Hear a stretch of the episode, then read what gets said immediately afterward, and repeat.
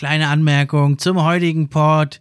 Den habe ich mit meinem Gast Julius nämlich schon Sonntagmittag aufgenommen.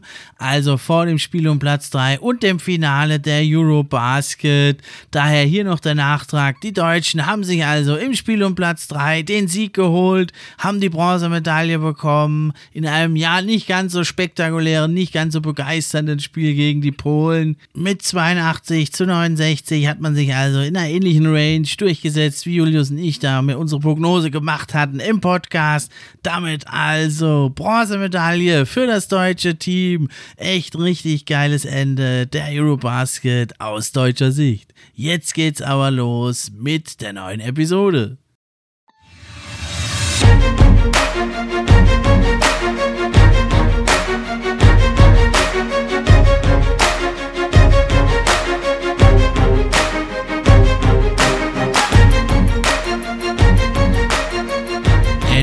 Fan Podcast. Der NBA Podcast für echte Fans. Von echten Fans gemacht.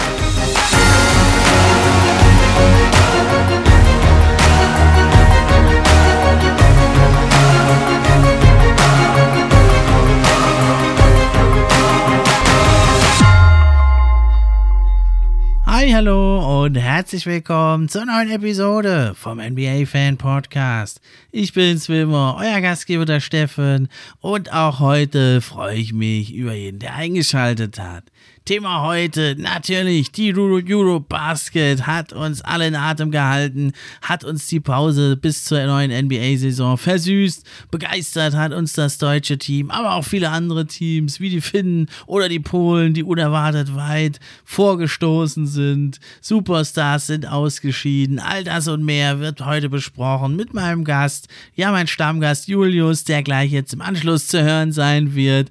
Vorher aber noch ein kleines Thema in der letzten Episode hatte ich ja zwar ein Gewinnspiel gestartet von NBA 2K23 für die PS5. Das haben wir jetzt also aufgelöst. Vielen Dank für die rege Teilnahme. Haben ganz viele versucht, sich das abzugreifen, das Game. Gewonnen hat aber nur einer und das war der Daniel Musiol aus dem schönen Saarland. Und das Spiel ist dann morgen, gehe ich direkt zur Post und dann ist das Ding Mitte der Woche sicherlich bei dir. Viel Spaß dabei.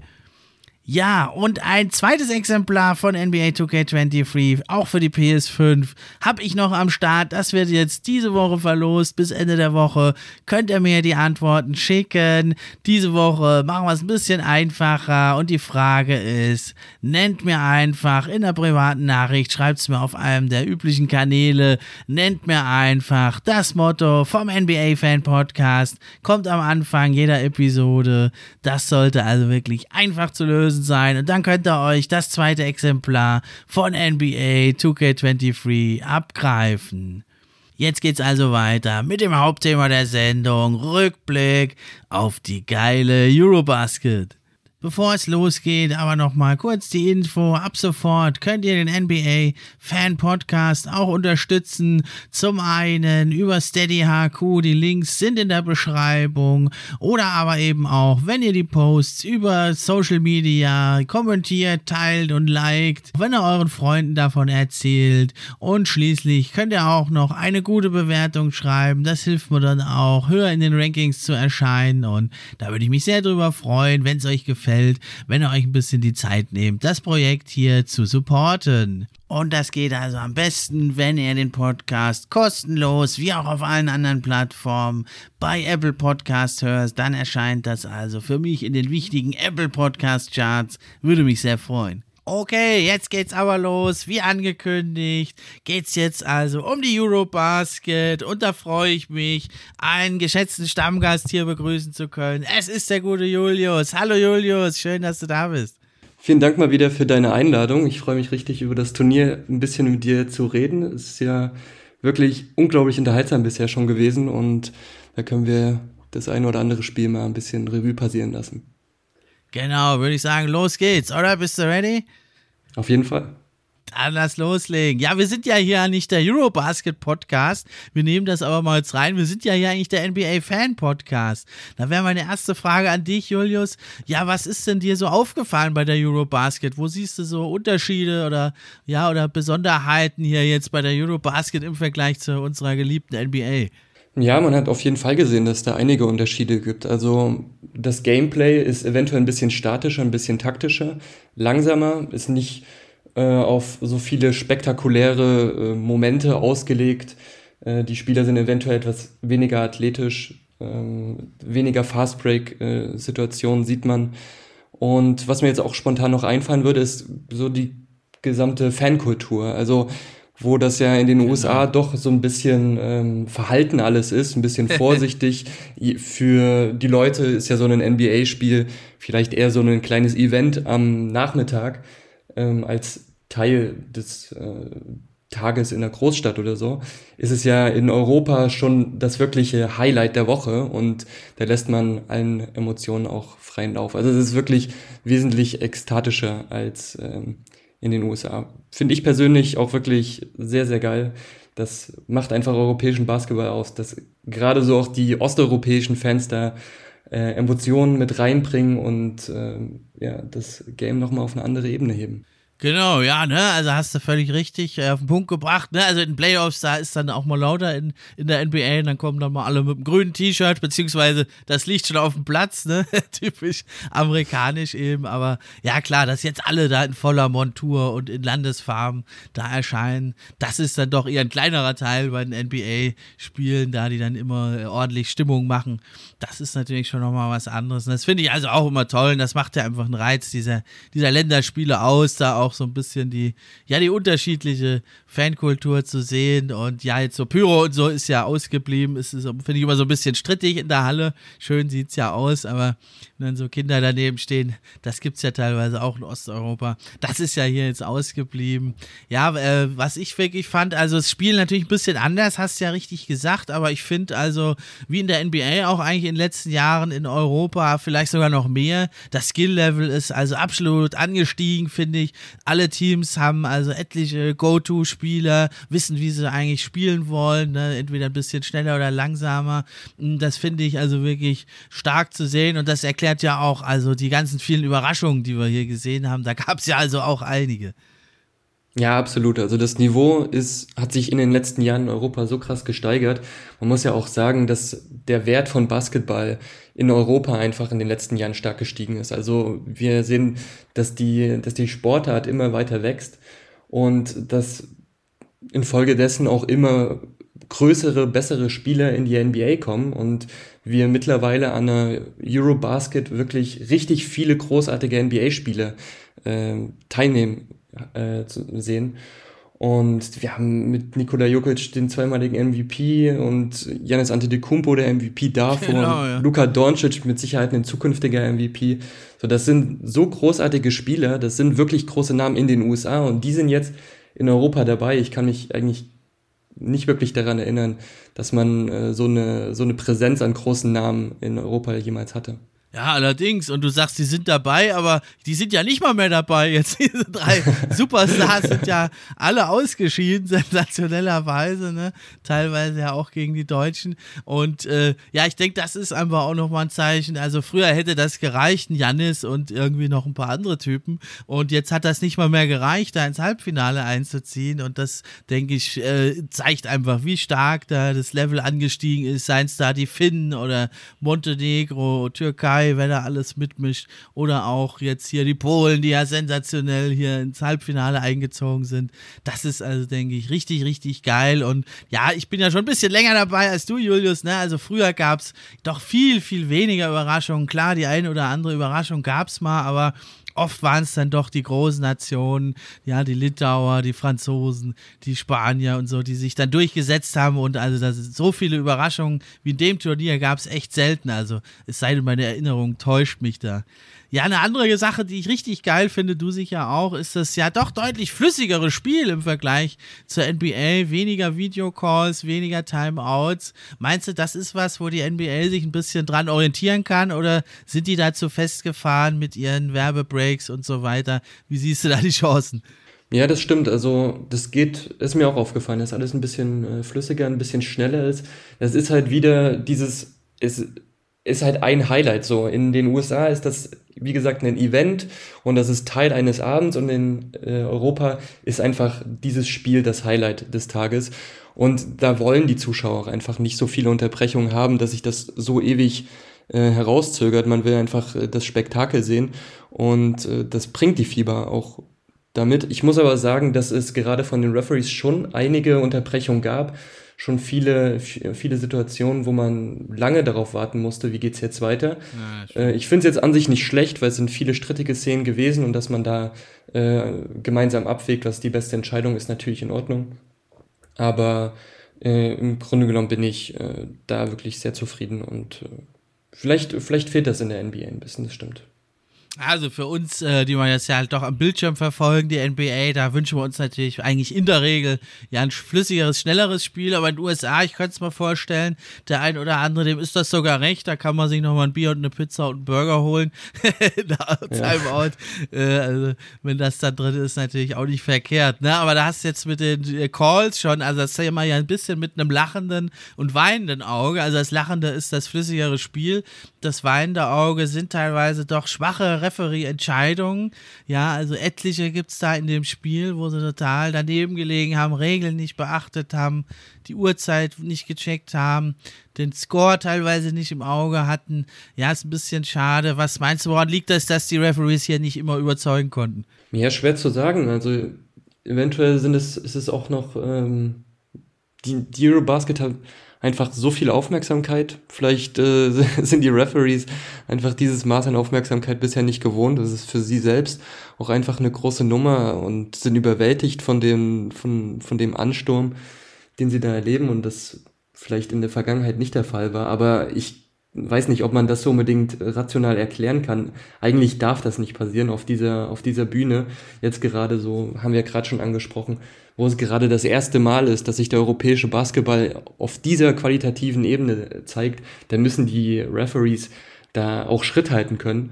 Und ähm, ist teilweise unentschuldbar, was passiert war, dass wir, dass man da vergessen hat, die Zeit anzuhalten, dass man da Freiwürfe vergessen hat. Das ist wirklich ähm, ja, amateurhaft. Ja, und das ist das eine, ne, die, also die große Aufmerksamkeit. Das andere ist natürlich, du weißt ja auch, die, die allerbesten Referees, äh, so sagt man zumindest, die sind ja gar nicht dabei. Das liegt ja daran, dass die FIBA und die Euroleague zerstritten sind. Da gibt es ja zigtausend europäische Wettbewerbe auch deswegen. Und da sind also einige der besten Referees gar nicht mit dabei. Aber äh, da muss man sagen, da wäre es dann vielleicht für kleinere Feinheiten wichtig. Ja, aber von eigentlich einem Referee, der Profi Profispiele leitet, müsste man erwarten, dass er zumindest die Basics drauf hat, ja. Und Absolut. sonst gibt es auch bei den allerbesten Referees, die liegen auch mal daneben, dann bei dem einen oder anderen Call. Aber hier geht es jetzt wirklich um absolute Basics, die ja eigentlich selbst Zuschauer oder Beobachter wie wir kennen. Und das darf halt nicht sein, dass sowas passiert, ja. Und da äh, haben wir es ja jetzt schon angesprochen, da gehen wir doch direkt mal hin. Das ist also einer der Megaskandale gewesen. Deutschland, Litauen, da haben sie ja im dritten Quarter also einen Freiwurf für ein technisches Foul Foul, vergessen einfach. Äh, was sagst du zu der Szene? Wahnsinn, oder? Ja, unglaublich. Also, dass es insgesamt auch in dem Moment niemandem aufgefallen ist, auch außerhalb, äh, äh, oder von den Referees mal abgesehen. Also, ich weiß nicht, ob ich das schon mal so gesehen habe. Ich finde es dann natürlich echt bitter, wenn das Spiel im Endeffekt so, so knapp endet, dass man eventuell wegen so einer Situation dann als äh, Verlierer vom Platz geht, vor allem in dem Spiel, wo es letztendlich in Overtime entschieden wurde. Also da wäre ich aus Double Sicht der Litauer auch, auch genau, ja, da wäre ich wirklich auch sehr, sehr sauer. Ähm, wurde auch in den deutschen Medien wenig thematisiert, muss ich persönlich sagen. Ich weiß nicht, ob das in Litauen so ähnlich war. Ich denke mal eher nicht. Ja, also ich bin da ganz bei den Litauen. Das darf nicht passieren. Das ist also echt übel. Und es war mir aber eigentlich relativ klar, dass der Einspruch abgewiesen wird, weil das, das muss man dann halt gleich äh, machen. Das kann man nicht später ausführen. Das ja. war ja äußerst skurril, wie sie dann irgendwie 16 Sekunden vor Schluss oder so für, äh, dann äh, das noch ausführen wollten unter die entsetzten Gesichter der Deutschen, die das dann natürlich empört zurückgeworfen haben. Auf der anderen Seite musst du auch sagen, das ist halt ein bisschen eine Milchmädchenrechnung, wenn du sagst, wir hatten jetzt im dritten Quarter mal noch einen Punkt und dann hätten wir das Spiel gewonnen. Also so kann man es ja natürlich auch nicht sagen. Ne? Man hatte ja genug Chancen in Regulation, in der Double Overtime das zu gewinnen und das sind ja so viele Calls, die halt ein Spiel da beeinflussen. Also ich verstehe die Aufregung, aber im Endeffekt muss man sagen, sie hatten die Chance zu gewinnen und wurden halt äh, im, im, fairen Spiel eigentlich dann auch in der Overtime ja besiegt. Da ging es ja nochmal bei 0-0 los. Also ja, es hat halt sehr schade, dass dieses eigentlich legendäre Spiel da so einen bitteren Beigeschmack hat. Ja, das äh, finde ich auch, ja. Ich meine, klar, du hast recht, wenn da im dritten Viertel ein Punkt verloren geht, es sei ja sowieso dahingestellt, ob man den Freiwurf äh, verwandelt hätte oder nicht. das kommt noch dazu. Kann man ja jetzt nicht sagen, dass es ein sicherer Punkt gewesen wäre. Ne? Dann, äh, das beeinflusst ja auch einfach die Emotionen der Spieler, so die, die Überzeugung der Spieler. Wenn du jetzt mit einem Punkt zurückliegst aus Sicht Deutschlands, dann nimmst du vielleicht noch mal ein bisschen mehr Kraft ähm, aus der Reserve und versuchst da den einen Schritt mehr zu machen, um den Punkt wieder aufzuholen, um den einen Korb mehr zu machen. In, Im Endeffekt können wir es jetzt nicht, äh, die, können wir die Zeit nicht zurückdrehen, wir können nicht erfahren, äh, wie das Spiel insofern ausgegangen wäre, also können wir uns aus deutscher Sicht einfach nur glücklich schätzen in dem Moment. Ja, also das ging dann doch sozusagen. Ja, und Litauen hat ja also auch die Qualifikation für die nächste Runde geschafft, also von daher war es immerhin etwas besser. Allerdings sind sie natürlich dann äh, mit Spanien auf einen ziemlichen Brocken gekommen. Aber gut. Äh, ja, aber ein viel schlimmerer Skandal, das war ja also wirklich das Spiel Türkei-Georgiens ging den 83-88 aus für, für Georgien. Also ein sensationeller Sieg gegen die doch favorisierten Türken. Aber ja, viel schlimmer war, was drumherum passiert ist. Äh, hast du das Spiel gesehen? Was sagst du zu diesen Szenen, die sich da abgespielt haben? Ja, gesehen habe ich es nur teilweise. Aber da sind ja dann äh, Kurkmaz und der eine Spieler aus Georgien sind ja dann schon während des Spiels so ein bisschen aneinander geraten. Genau, dieser Duda Sanatze oder wie man das ausspricht. Korkmaz nochmal angegangen, ja. Das ist, äh, wie, wie sowas in, ähm, in einer Profi-Atmosphäre überhaupt äh, passieren kann. Das ist schon Wahnsinn. Ist da letztendlich jetzt schon eine, etwas rausgekommen? Ist, hat da die Fieber schon ein Statement zu veröffentlicht? Also ich habe noch nichts gefunden. Ich denke, das ist noch untersucht unter ja. ja. unter Beobachtung. Also es ist ein bisschen schwierig auch, weil also die Türken haben ja dann gesagt, äh, also Korkmaz, ne, dass sie da angegriffen wurden. Dann hat ja der türkische Vizepräsident da noch hinzugefügt, dass da wären nach dem Spiel äh, wären sie mit 30 Polizisten in Kampf verwickelt gewesen. Äh, und dann haben sie das aber wieder zurückgezogen. Die Georgier haben gesagt, das stimmt überhaupt nicht. Also es ist ein bisschen unklar, was da wirklich passiert ist. Und ich fürchte, dass das auch relativ schwierig aufzuklären sein wird. Äh, die Türken haben ja dann angedroht, das Turnier zu verlassen, haben sie dann zum Glück nicht gemacht. Aber also ich könnte mir schon noch vorstellen, dass das Strafen gibt und es kann eigentlich nur eine empfindliche Strafe für Georgien geben, weil das war ja dort und da haben die für die Sicherheit zu sorgen und nicht Security-Leute zu engagieren, die da eventuell mitmischen oder zumindest sowas nicht verhindern. Also ist ja, ja beides, beides entsetzlich. Ja, ja ich fand es auch komisch, dass das jetzt der Öffentlichkeit nicht so wirklich transparent zugänglich gemacht wurde. Ähm, etwaige Informationen, die man dann noch dazu gewonnen hat. Weil dieser Assistenztrainer oder Vizepräsident der Türkei meinte oder hatte da angedroht, wie du gesagt hast, äh, die türkische Mannschaft vom Turnier zurückzuziehen, wenn die Videoaufnahmen nicht äh, der Mannschaft gezeigt würden, beziehungsweise man die rausrücke dann kam ja eigentlich nichts mehr. Ne? Also eventuell haben sie die Videoaufnahmen bekommen und man wertet das jetzt im Stillen auf, aber dass man die Öffentlichkeit da so im Unklaren belässt, was da jetzt bei rausgekommen ist oder wie es wirklich abgelaufen ist, das fand ich schon ziemlich komisch. Auch der Furkan Korkmaz selbst hat ja da eigentlich nicht mehr viel zu gesagt in Folge der Szene. Ich denke, das ist halt noch ein laufendes Verfahren, da sagst du besser nichts dazu. aber ja, ich weiß es nicht. Also es ist jetzt halt, ein, also nichts gegen Georgien, aber wer sich da ein bisschen auskennt, weiß, das ist jetzt nicht, da gibt es jetzt nicht so einen investigativen Journalismus, sag ich mal, wie in Deutschland. Äh, also es wäre halt natürlich gut, wenn da irgendwie neutrale Journalisten das gefilmt haben. Aber die haben wahrscheinlich das Spiel noch fertig geguckt, alle. Also es wird sehr interessant. Aber klar ist ja, dass es äh, da Auseinandersetzungen gegeben hat und da Georgien Ausrichter ist und sowas verhindern muss, wäre wär meine Meinung, dass sie da eine Strafe kriegen, wie auch immer die dann aussieht, dass sie vielleicht mal ein Spiel äh, in der, in der Zukunft mal anderswo austragen müssen. Es gibt ja auch Schlimmeres und vielleicht ist das dann mal auch äh, der Zeitpunkt dafür dort, die Verantwortlichen mal zu überlegen, dass man sowas verhindert. Ja, also alle Emotionen äh, sind ja willkommen und so, aber sowas wollen wir nicht sehen. Und gerade habe ich auch überall, alle haben mich da gefragt, ja, wenn da so viel Basketballfans kommen, gibt es da nicht auch Randale? Sage ich immer, nee, das gibt es eigentlich eher seltener im Basketball. Und dann so eine Szene natürlich äh, beschmutzt natürlich jetzt da dieses gute Ansehen, was eigentlich sonst die Eurobasket ja jetzt wirklich erhalten hat. Ja, da hast du absolut recht. Aber mit Sicherheit wird das noch irgendwie aufgeklärt. Wie, wie du sagst, es gibt ein, wird ein paar empfindliche Strafen geben. Und ähm, ich hoffe, dann hat sich das auch wieder gegessen, dass sich das jetzt hier nicht über mehrere Jahre zwischen den zwei Verbänden durchzieht. Das wollen wir nicht hoffen. Die haben eh nicht immer die einfachsten Beziehungen, diese beiden Länder. Das spielt da halt leider dann vielleicht auch immer so ein bisschen mit rein, dass sowas mhm. passiert. Mhm. Aber es ging jetzt wohl einigermaßen glimpflich ab. Da sind wir also auch alle froh drum, dass da keiner schwer verletzt wurde und dass es also einigermaßen glimpflich abgegangen ist. Dann kommen wir doch aber zu den äh, erfreulicheren Sachen und das ist ja wirklich das fantastische Turnier der deutschen Mannschaft. Äh, jetzt mal Hand aufs Herz, hast du vor dem Turnier sowas erwartet oder hast du es dir nur so äh, in deinem stillen Kämmerlein erhofft? Naja, er hofft sowieso, aber erwartet habe ich es auf keinen Fall, muss ich ehrlich sagen.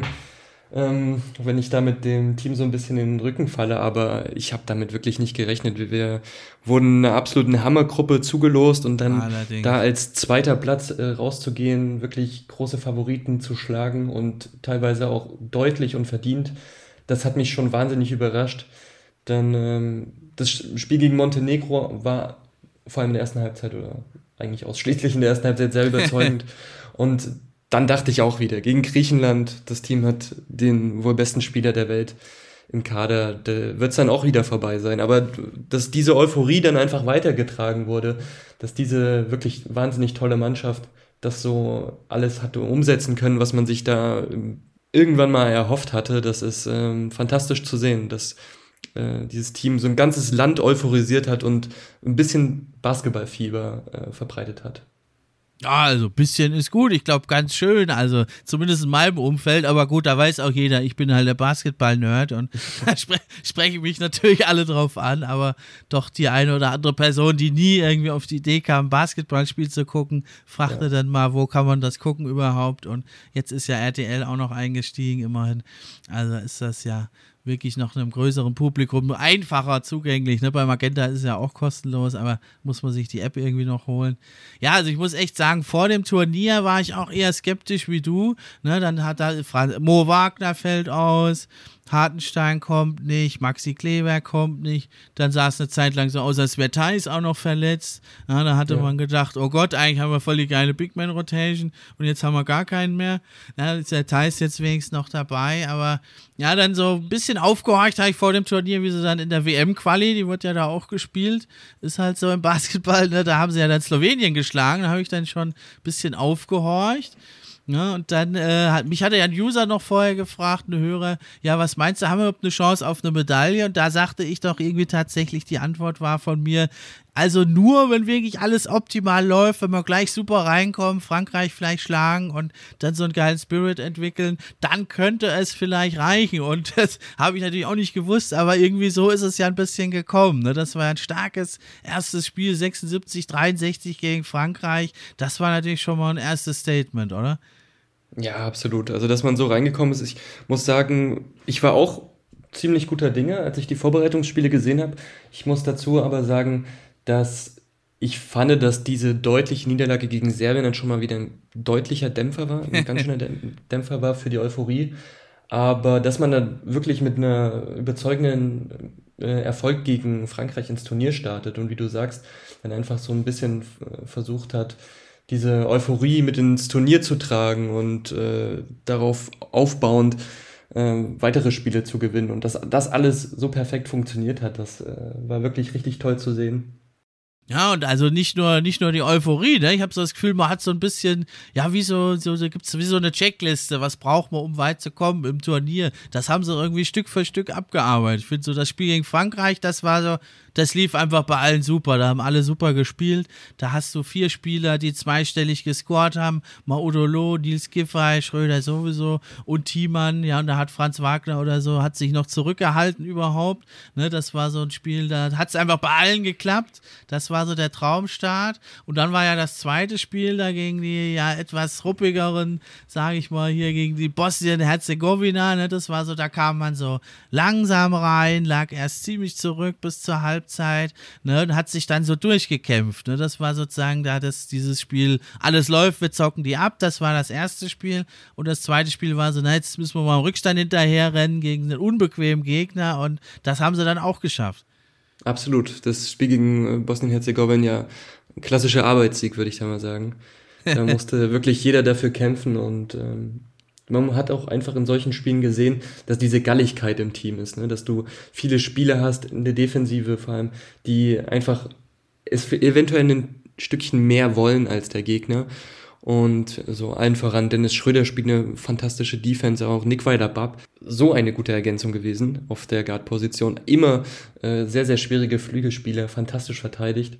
Klar, du hast dann auch mit, mit Tyson einen tollen Spieler, Johannes Thiemann, fantastisches Turnier gespielt, immer wieder sich da quasi mit seinem ganzen Körper geopfert gegen die physisch doch meist überlegeneren ähm, äh, Bigmans der anderen Teams. Und das das so perfekt gelaufen ist. Ich hätte es nicht gedacht, aber äh, fantastisch. Vogtmann, da war ich mir sicher, der kann das gut spielen. Bei Thais habe ich, äh, bei Timon dachte ich mir, naja, ob der da wirklich so viermal 20, 25 Minuten spielen kann, aber der macht das wirklich erste Sahne, also hat sich wirklich echt gesteigert. Hier auch bei diesem 92, 82 gegen Bosnien, dann hat er ja 14 Punkte gemacht, also aller Ehren wert. Und aber auch, finde ich, der Jonas Wohlfahrt Bottermann, der wäre ja sicher nicht dabei, wenn alle fit wären. Der gibt dir aber auch 10, 12 gute Minuten, fightet, hustelt, äh, scoret sogar mal hier und da, gut, offensiv etwas limitiert, aber ja, auch da ist kein großer Abfall. Ne? Das ist die große Stärke, glaube ich, von diesem ja, DWB-Team, was uns ja hier so viel Freude bereitet. Ja, absolut. Das hat man durch das ganze Turnier durchweg gesehen, dass wir wahnsinnig tief besetzt sind und da in der Regel immer die Vorteile hatten gegenüber den Gegnerteams dass selbst wenn unsere Starting Five, die eigentlich auch gut besetzt ist, mal nicht den Vorsprung äh, mitnehmen kann, dann sind es eventuell die Spieler von der Bank kommt. Also einen Maodo Loh, einen Johannes äh, Thiemann, die da wirklich mit ihrer Alba-Connection so viel zustande bringen. Äh, ich hätte mhm. damit wirklich nicht gerechnet, aber das hat durchweg auch Spaß gemacht zuzuschauen. Ne? Also du hattest nicht so diesen Abfall, den man, diesen klassischen Abfall, den man manchmal sieht bei Mannschaften, dass du erst die, die Starting Five hast die viel Energie mitbringt und dann kommt äh, die, die Rotation-Spieler, die vielleicht nicht so auf dem Niveau mitspielen können, dann wird alles ein bisschen statischer, ein bisschen langsamer. Aber wir haben da wirklich ein Team, das eigentlich, wie du sagst, bis zum letzten Spieler eine sehr solide und äh, fantastische Leistung gebracht hat. Und dann natürlich aber angeführt, ja, von einem, man kann ihn ja schon fast jetzt The General nennen, würde ich sagen, von einem Dennis Schröder, der ja hier ein Turnier der Extraklasse spielt. Also ich denke, wenn die ins Finale gekommen wären, äh, dann wäre und gewonnen hätten, wäre er natürlich MVP geworden, weil er wirklich, ja. finde ich, doch mit Abstand der entscheidende Spieler ist. Ich finde es ganz fantastisch, was er alles bringt. Scored. Äh, gut, eine Vorrunde hat er einen Dreier nicht getroffen. Jetzt in, de, in den K.O.-Spielen hat er den auch noch gefunden. Scored, er spielt die Assists und er hat mittlerweile ja jetzt mit seinen 28 Jahren, das merkt man einfach, diese Erfahrung. Ja, er lenkt das Spiel, er weiß, jetzt greife ich mal selber an. Gut, in 1, 2 Szenen den übertreibt das vielleicht mal noch, das gehört aber einfach zu seinem Spiel und dann legt er ab. Und man hat auch gesehen, wie er Stück für Stück immer mehr Franz Wagner auch vertraut hat und immer mehr den einbezogen hat und auch selber kreieren hat lassen. Und finde ich, der wirklich ist also so Kopf und Herz dieses Teams, würde ich sagen. Ja, absolut. Also ich fand das ja am Anfang des Turniers immer so ein bisschen lustig, wie man, äh, wie die Medien und das Team selbst immer so gepredigt hat, unser, unser Kapitän, weil ich das so aus dem, aus dem Basketball eigentlich gar nicht so wirklich kenne, dass man da so einen Kapitän auserkort. Aber Dennis Schröder hat dem Titel, sage ich mal, alle Ehren gemacht. Er ist dem wirklich äh, gerecht geworden. Der hat man hat das in der K.O.-Runde vor allem sehr gut gesehen, gegen Griechenland und gegen Spanien insbesondere, dass er in den Momenten, wo es eventuell mal nicht wirklich lief, man nicht die Antworten auf die Defense gefunden hat, er dann übernommen hat, hat den Ball genommen im 1 gegen 1, was versucht zu kreieren und war da so oft erfolgreich, hat er das Team getragen in den richtigen Momenten, ist da vorangegangen, hat sich dann auch in meinen Augen den Titel wirklich eindeutig verdient giftig, gallig, ne? Und wenn man faul ist, ein Mitspieler, ist er gleich der Erste, zieht ihn wieder hoch, legt sich mit der gegnerischen Bank an. Gut, da war einmal ein bisschen zu viel, ist er rausgeflogen, aber ja, das ist so einer, den, so einen brauchst du halt. Der ist so, der NBA wird es manchmal ein bisschen kritisiert. Er für sich hält sich, glaube ich, immer für den Besten auf dem Feld, ist eigentlich ein guter Spirit und gerade für die deutsche Mannschaft, die ja in den vergangenen Jahren oft so ein bisschen zahm war, äh, braucht es da vielleicht auch mal so einen etwas wilderen Anführer, der dann mal auch mal ein paar Worte austeilt halt und äh, die aufpusht, die Jungs. Klar, vor allem mit seiner Energie, mit seiner Schnelligkeit. Das ist so eine gute Ergänzung gewesen. Und wie du sagst, er hat die Erfahrung mittlerweile gewonnen. Er weiß jetzt, wie er andere Spieler aus dem Team mit einbindet, weiß deren Stärken so ein bisschen hervorzuheben und hat ja auch mit Franz Wagner, der muss man ja wirklich auch nochmal betonen, das erste Mal Teil der deutschen Basketball-Nationalmannschaft ist, so eine gute Ergänzung gefunden auf dem Parkett und da teilweise wirklich ein gutes äh, Two-Man-Gang gespielt hat. Ja, echt Deluxe. Also, wenn wir mal hier in dieser Sprache bleiben, dann ist das so der, der Co-Kapitän, der Franz Wagner. Ne? Also, den einen oder anderen hat es überrascht. Für uns, die ihn schon länger kennen, war es jetzt nicht so eine Überraschung, dass er unglaublich viel dem Team geben kann. Einfach, das ist einer, das, egal wo er hinkommt, die Leute merken sofort, der kann was, der kann unheimlich viel. Das war in Michigan so, das war in Orlando so. Schon nach ein paar Spielen hat er Jalen Sachs angeleitet, wo er hingehen soll in der Defense. Das ist halt einer einfach, ja, Game Record Recognizes Game heißt ja deswegen, die Mitspieler, die merken das immer ganz schnell und alle Fans haben es jetzt auch gemerkt. Ja, in diesem irren Spiel hier gegen Litauen, Double Overtime, 109 zu 107, da war war er ja neben Schröder, der hat 25 Punkte gemacht, war es da Franz Wagner mit 32 Punkten, da hat er noch acht Rebounds nebenbei rausgehauen. Das ist ja das Tolle, also er kann selber kreieren, er kann dir einen Dreier geben, er kann im Pick and Roll spielen, er cuttet zum Korb und dann ist er noch ein guter Defender, also viel mehr kannst du dem Team eigentlich gar nicht geben. Absolut, vor allem auf so einer Schlüsselposition wie auf dem Flügel war er echt auch immer ein unglaublich wichtiger Defender. Aber was mich persönlich bei Franz Wagner in dem Turnier überrascht hat, ist seine Fähigkeit für sich selbst zu kreieren und auch sein Dreier weil der war jetzt bei Orlando natürlich schon vorhanden, aber er war jetzt nicht unbedingt dafür bekannt. Hier so ein Stepback ins, ins Gesicht von Janis, ne? Ja, das, das, das war ein Paradebeispiel, ja. absolut. Ich meine, er wirft 47 Prozent knapp bei dem Turnier. Wer hätte das denn gedacht? Dass er da ein Dreier nach dem anderen versenkt. Also da gab es Spiele, wo er wirklich gegen Griechenland erinnere ich mich jetzt gerade noch dran. Gegen Griechenland hat er fünf von sieben Dreier getroffen. Also, wer hätte sowas denn von, von Franz Wagner vor dem Turnier erwartet? Unglaublich. Wahnsinn, ja. Also, da hat er ja auch schon in Orlando alle Erwartungen übertroffen, aber hast du recht, da hat er, glaube ich, hier die kurze Offseason noch mal ein bisschen genutzt und jetzt hier ein Stepback. Also wenn er das regelmäßig in der NBA bringen kann, und das ist ja ein Wurf, wir wissen es äh, zwar sehr schwierig, aber den kannst du eigentlich nicht verteidigen. Und wenn du den über Janis triffst, dann müsstest du den eigentlich in der NBA auch treffen. Aber warten wir es mal ab. Ja, und dann finde ich ja spektakulär einfach, hat man ja noch einen dritten Mann, nämlich mal Odolo, der ja auch kreieren kann. Hier gegen Litauen zum Beispiel hat er auch 21 Punkte gemacht, vier von acht Dreiern. Also das ist halt super, wenn du im Fieberlevel hast einen Dennis Schröder, der, den kann keiner vor sich halten. Franz Wagner kann vielseitig kreieren und Maudolo kann auch im Pick and Roll richtig gut selber kreieren, Korb angreifen und sogar besser eigentlich, finde ich noch, ist er von draußen wirklich mit seinem eigenen Stepback. Also das ist halt Premium, wenn du drei Leute hast, die sich ihren eigenen Wurf kreieren können. Klar, wenn du mit Maudolo einfach einen Guard hast, einen Point Guard hast, der normalerweise, wenn es jetzt nicht einen Dennis Schröder in Deutschland gäbe, das Potenzial hat, in der Starting Five zu spielen, eine ganze Mannschaft anzuführen. Und jetzt hast du den von der Bank kommt und mit ihm einen Spieler, wie du sagst, ein toller Wurf, äh, eventuell sogar noch ein besserer Ballverteiler als Dennis Schröder, der diese komplette Bench nochmal anführen kann, der neue Energie verleiht. Also das war ein krasser X-Faktor. Aber wo du jetzt gesagt hast, dritter Spieler, ich hätte da vielleicht gar nicht unbedingt an Maudolo gedacht, sondern an, finde ich auch noch, die Überraschung des Turniers eventuell aus deutscher Sicht mit Andy Obst. Also was genau, der ja. da von Downtown abgeliefert hat, ich habe damit nicht gerechnet, aber das ist Wahnsinn. Ich finde auch, er hat eine großartige Rolle gespielt und äh, tragender Faktor, warum Deutschland so weit gekommen ist. Genau, ja, der deutsche Clay Thompson sagen jetzt manche schon. Also klar, äh, cleaner Shot, ja, aber defensiv ist er da, glaube ich, dann doch äh, ein bisschen hinten dran noch. Aber ja, gerade eben, also im Griechenland-Spiel direkt kommt da rein, zwei Dreier, bang, bang.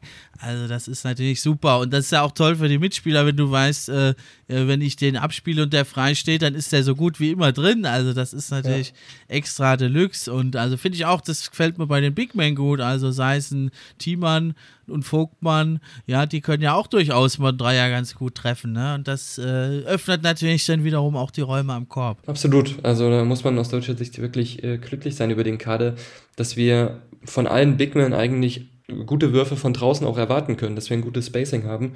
Natürlich auch ein Faktor, der einem Dennis Schröder dann immer gut geholfen hat, die Räume ein bisschen äh, auszudehnen. Dann gab es da so einen kleinen ersten Dämpfer, das war das 80 zu 88 gegen Slowenien in der Vorrunde. Äh, hast du da so ein bisschen Sorgen gemacht, dass sie jetzt einbrechen? Also das war ja die Luka Doncic Show, 36 Punkte, 10 Rebounds, 4 Assists. Hast du dir da Sorgen gemacht, dass sie jetzt einbrechen oder hast du gedacht, na die Niederlage, die stecken sie jetzt auch weg? Na klar hat man sich schon die Frage gestellt, wie würde das Team jetzt darauf reagieren? Ich meine, du bist in die Gruppenphase gestartet, völlig überzeugend mit 3-0 und dann ähm, spielst du das Spiel gegen Slowenien, verlierst das knapp, also wirklich sehr bitter. Das hätte für die Moral schon schlecht werden können.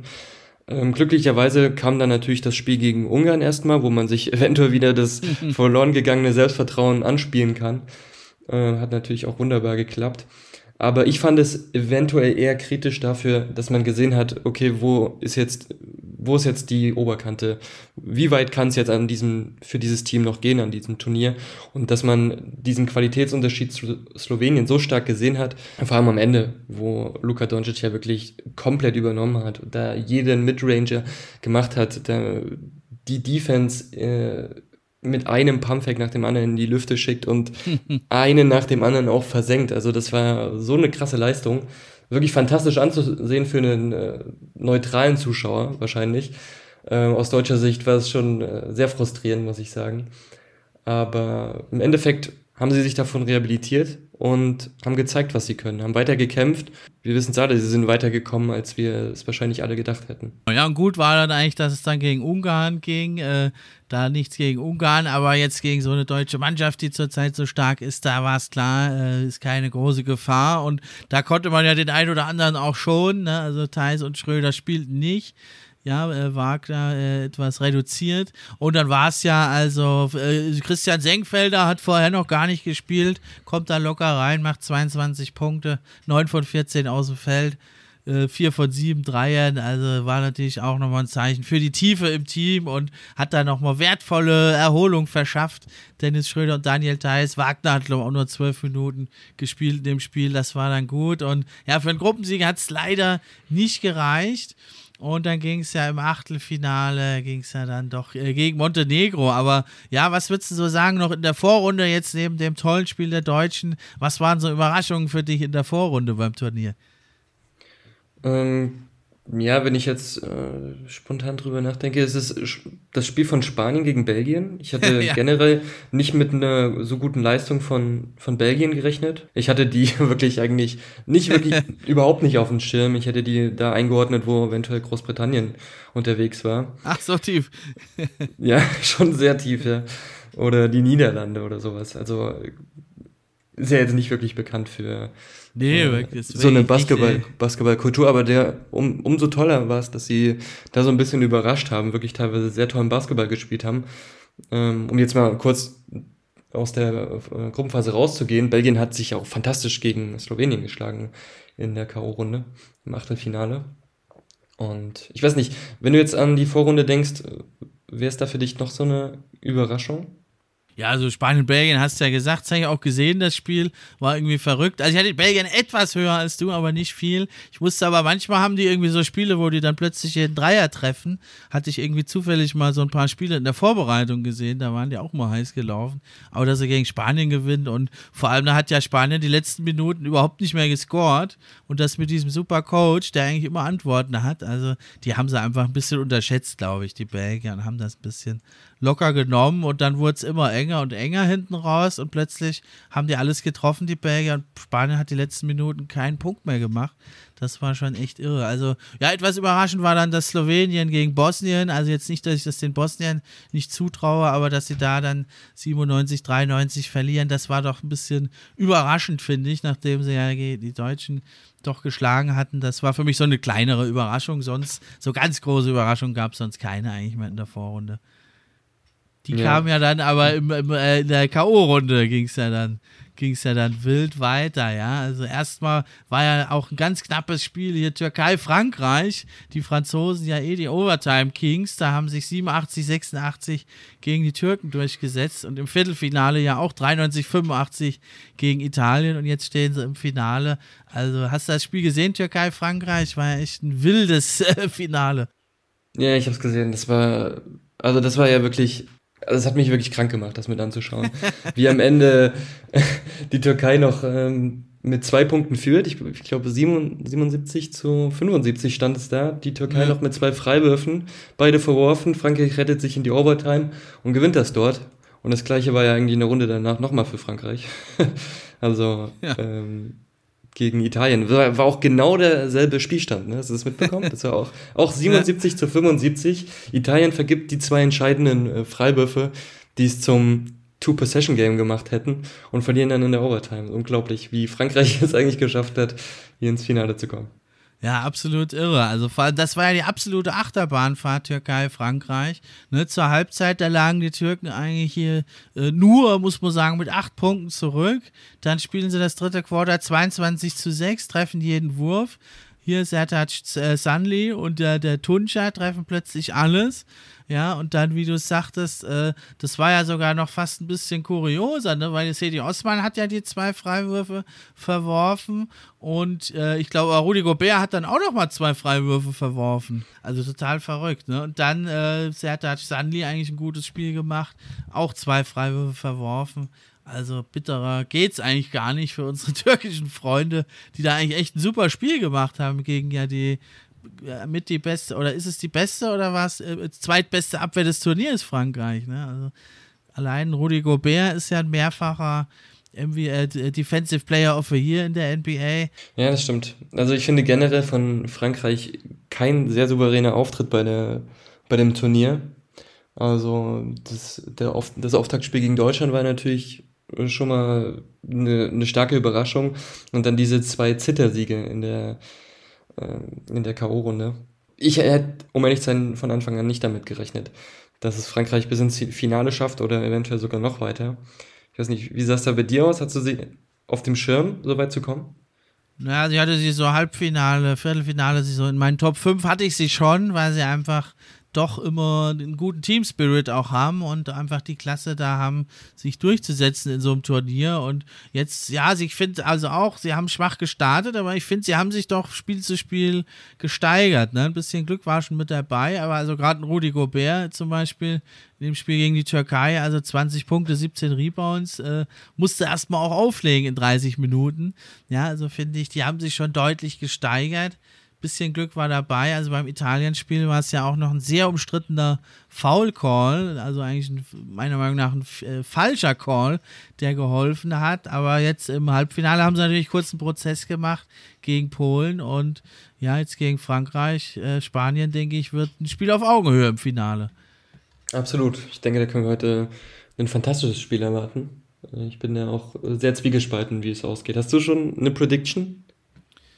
Puh, schwierig. Also ich denke, da es jetzt doch die Teams äh, sich doch sehr genau studiert haben und studieren können, kommt es im Endeffekt so ein bisschen auf die Taktik und die Exekution an. Und da hat ja Spanien wirklich mal Halbfinale auch am Ende den Deutschen mal gezeigt, wie man gut äh, dann den Gameplan exekutiert und sich nochmal anpasst. Ne? Und die, die Mismatches äh, da wirklich ja ausnutzt, äh, über das ganze Spiel über eigentlich. Deswegen denke ich doch, die Spanier werden es äh, wirklich machen, glaube ich. Ja, hätte ich auch auf dem, hätte ich auch so auf dem Schirm. Also ich tue mich, wie gesagt, sehr, sehr schwer, da jetzt das bessere Team auszumachen, wer sich heute durchsetzt. Aber gerade was das Coaching anbelangt, hat Spanien einfach, vor allem im Halbfinale, wie du sagst, gezeigt, dass sie da wirklich sehr, sehr gut dabei sind und äh, dass der Trainer da immer wieder für den, für den richtigen Anschub sorgen kann. Auch mit guten Plays aus der Timeout, aber auch guten, guten taktischen Anpassungen während des Spiels. Wie gesagt, für mich war die Performance von Frankreich teilweise eher sehr glücklich und ähm, ich würde es den Spaniern eher gönnen. ja, aber die hatten also auch ihre Probleme, die Spanier, ne? Im Achtelfinale gegen Litauen haben sie ja auch eine Overtime gebraucht, ja, also nicht mehr in mehreren Spielen wie die Franzosen, aber ja, so locker leicht war es ja auch nicht, ne? Vorrunde haben wir schon gesagt, gegen Belgien verloren und das Spiel gegen Litauen, also in der Overtime war es dann relativ deutlich, 102 zu 94, ne? Aber ich finde, das ist immer so ein Stück dann auch, wenn dich halt in mehrmals in so knappen Spielen durchsetzt, dann hat das schon auch Gründe. Ne? Also einmal ist dann vielleicht Glück, aber mehrfach, dann hat es schon auch Gründe. Und denke ich, das hat man bei den Spaniern da gesehen. Vor allem dieses Litauen-Spiel, da haben sie mich dann das erste Mal richtig überzeugt, äh, da wir ja auch wussten, Litauen ist, ist kein einfacher Gegner, ja, mit diesen beiden Big Man da, Valenciunas. Und der hat ja zum Beispiel gegen Spanien ja nicht viel, nicht viel reisen können. Sabonis eigentlich auch nicht. Und das muss natürlich erstmal verteidigen. Da haben die Deutschen sich ja extrem schwer getan, gegen, vor allem gegen Valenciunas. Ja, absolut. Gegen Valenciunas hat Deutschland nicht wirklich eine Antwort finden können. Und bei Sabonis hatten wir ja ziemlich viel Glück, dass er quasi das gesamte Spiel äh, mit Foulproblemen unterwegs war. Da hat er ganz früh schon seine drei Fouls gesammelt und dann haben wir ihn ja fast gar nicht mehr gesehen aber generell sehr underperformed bei dem Turnier, würde ich sagen. Ja, wirklich. Enttäuscht, ja. würde ich sagen. Ja. Aber da, wie du sagst, da hat Spanien schon gezeigt, dass man mit äh, guten Bigmans umgehen kann. Ich nehme an, dass man äh, gegen, gegen Frankreich das ähnlich handhaben wird.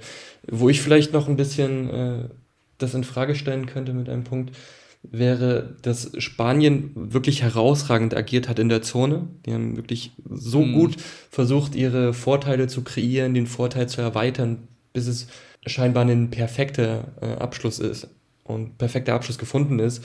Und äh, dann kann man ja auch im Endeffekt gegen Deutschland auf so eine unglaubliche äh, Bilanz aus der Zone heraus. Ist aber auch eventuell darauf zurückzuführen, dass Deutschland keine großen Big Men hat, ne? dass Deutschland kein, nicht diesen Rim Protector hat, wie es jetzt bei Frankreich mit Rudy Gobert der mhm. Fall ist. Äh, vielleicht tut man sich da ein bisschen schwerer. Wer weiß, Gobert könnte da schon äh, ein X-Faktor werden. Ja, warten wir es ab. Ja, dann gab es ja im Viertelfinale noch eine kleinere Überraschung, finde ich. Also Finnland hat Kroatien geschlagen. Da hat ja Lauri Markkanen äh, ein weiteres Mal, er hat ja in etlichen Spielen hier den Megascorer gemacht, hat den inneren MJ äh, gefunden. Also war ein sehr sympathisches Team, hat sich viele Freunde gemacht, die Finnen. Hast du ja auch äh, beobachtet? Ja, das Spiel gegen Kroatien habe ich teilweise gesehen. Das war ja dieses äh, Spiel, wo Markkanen wirklich komplett crazy gegangen ist ja. mit 43 Punkten und von da wirklich auch absolut irrationalen Field Goal Percentage. Also ich bin mir gerade an 17 von 23 aus dem Feld getroffen und noch zwei Dreier dazu. Also unglaublich, was der da abgeliefert hat. Ich finde es generell auch immer ein bisschen lustig, wie viele Spieler, internationale Spieler in den USA, in der NBA, in der Versenkung verschwinden, teilweise nur sehr schlechte Rotationsplätze bekommen. Und dann spielen die für ihr Land in Europa und wirklich äh, switchen auf einmal into Prime MJ. Und das ist irgendwie immer fantastisch zu sehen jedes Jahr bei den internationalen Spielen. Ja, ja, das ist krass, ne? in der NBA nur ein guter Roleplayer und dann äh, gibt es mal die Chance hier. Hatte ja David Lillard auch beim letzten Nationalmannschaftsstint, dann hat er da noch unglaublich gemeint, der Fournier, wieso ist er auf einmal so gut jetzt? das gibt's doch gar ja, nicht, ne? Weil nicht, die Dre Dreierlinie ist ein bisschen näher, du bist dann halt der Go-To-Guy und spielst für deine Nation und ja, aber bei Mark dann mal gucken, ne? Der ist ja jetzt in Utah gelandet, wenn er da bleibt überhaupt und die haben ja kaum noch Spieler, vielleicht macht er da 30 Punkte die Saison. Möglich ist es ja, na klar. Gelegenheit bekommt er da wahrscheinlich auch mehr, ne? Ja klar, kann er, würde da wahrscheinlich eine ähnliche Rolle reinrutschen wie jetzt bei den Finnen. Ja, und dann kam ja aber die Mega-Sensation im Viertelfinale. Die Serben, also ich hatte sie ja als Champion getippt mit Jokic und wie sie alle heißen, fliegen raus in einem irren Spiel 86, 94 gegen Italien mit verrücktesten Szenen. Also das hat dich wahrscheinlich auch etwas überrascht hier, dieses Ergebnis. Ja, völlig. Also unglaublich. Für mich war Serbien von Anfang an, und das, da hat er auch das reingespielt, was ich vorhin schon mal angesprochen habe, dieses Vorbereitungsspiel gegen Deutschland, das Serbien wirklich haushoch gewonnen hatte, ähm, waren die Serben eben für mich der klare Favorit bei dem Turnier.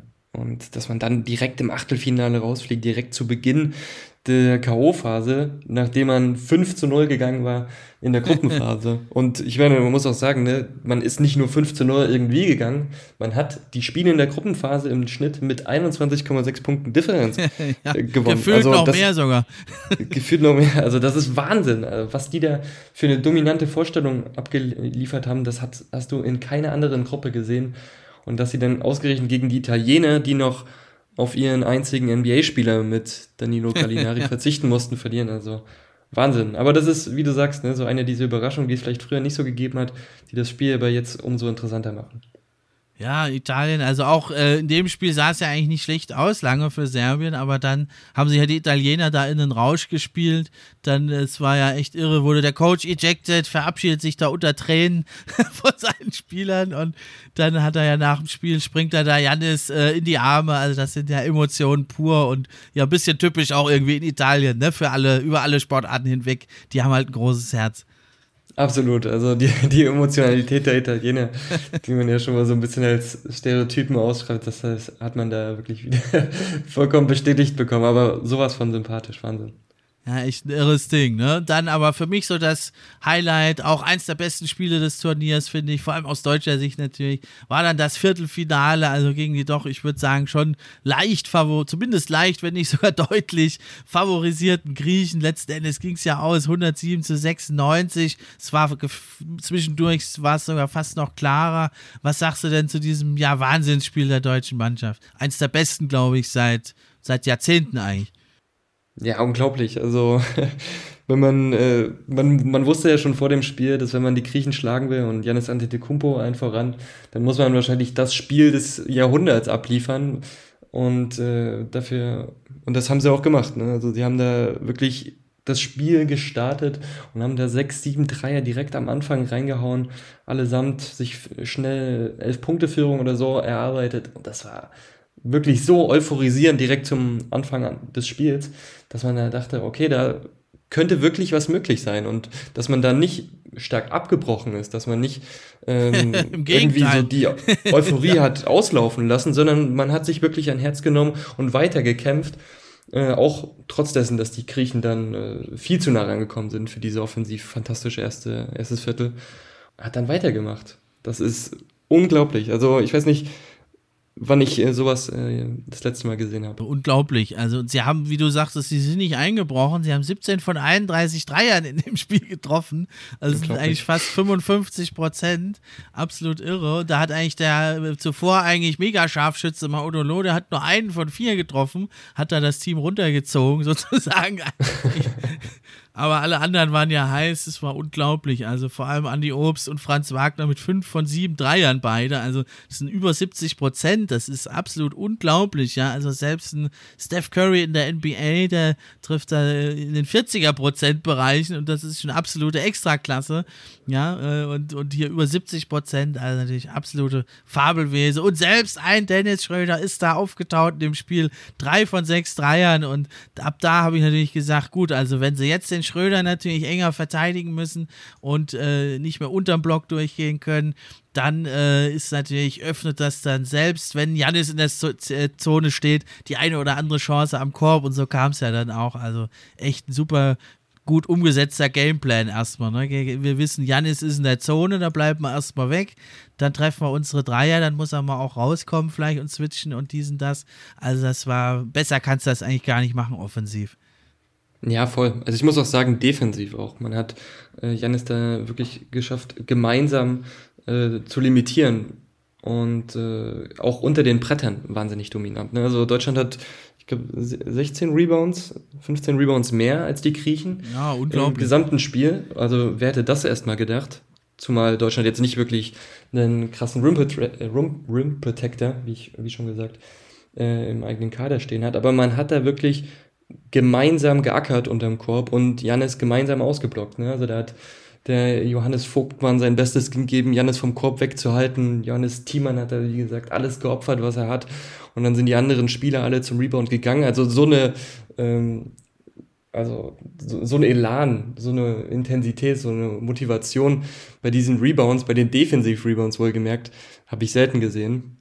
Und dann hast du natürlich diesen wirklich äh, genialen äh, Daniel Tyson-Kader, ne, der sechs Offensiv-Rebounds noch geschnappt hat. Aber ein Monsterspiel von ihm, 13 Punkte vorne, echt wichtige Punkte gemacht, direkt nach der Pause, dann hinten 16 Rebounds. Und ich hatte ja vor dem Spiel die ganz große Sorge, dass der rausfault, wenn er sich dagegen Jannis immer wieder reinwerfen muss, aber auch nur zwei Fouls bekommen ne, und Vogtmann vier, also das spricht hier dafür, man hat wirklich im Verbund Jannis gut verteidigt, allerdings erst in der zweiten Hälfte Hälfte. In der ersten Hälfte gab es noch die eine oder andere Lücke. Dann stand Janis immer wieder mal im Mismatch gegen einen kleineren Spieler. Ähm, das konnten jetzt die Griechen dann äh, nur in der ersten Hälfte umsetzen. Die Spanier haben das dann noch äh, besser perfektioniert, diese Spielweise.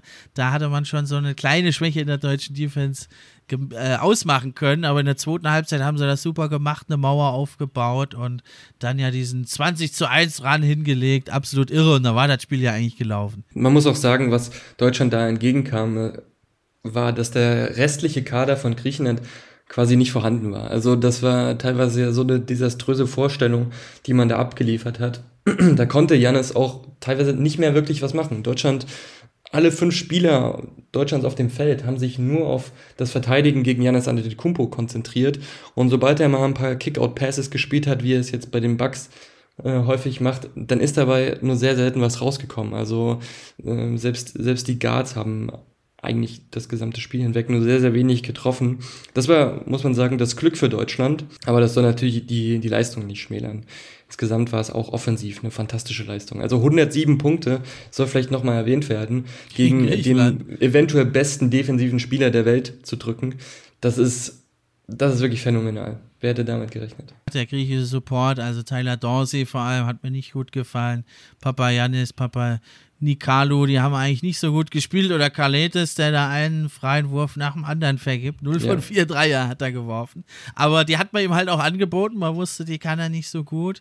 Ja, und dann war es ja eigentlich nur Larenzakis, der von der Bank kam, da mit 18 Punkten gut gespielt hat.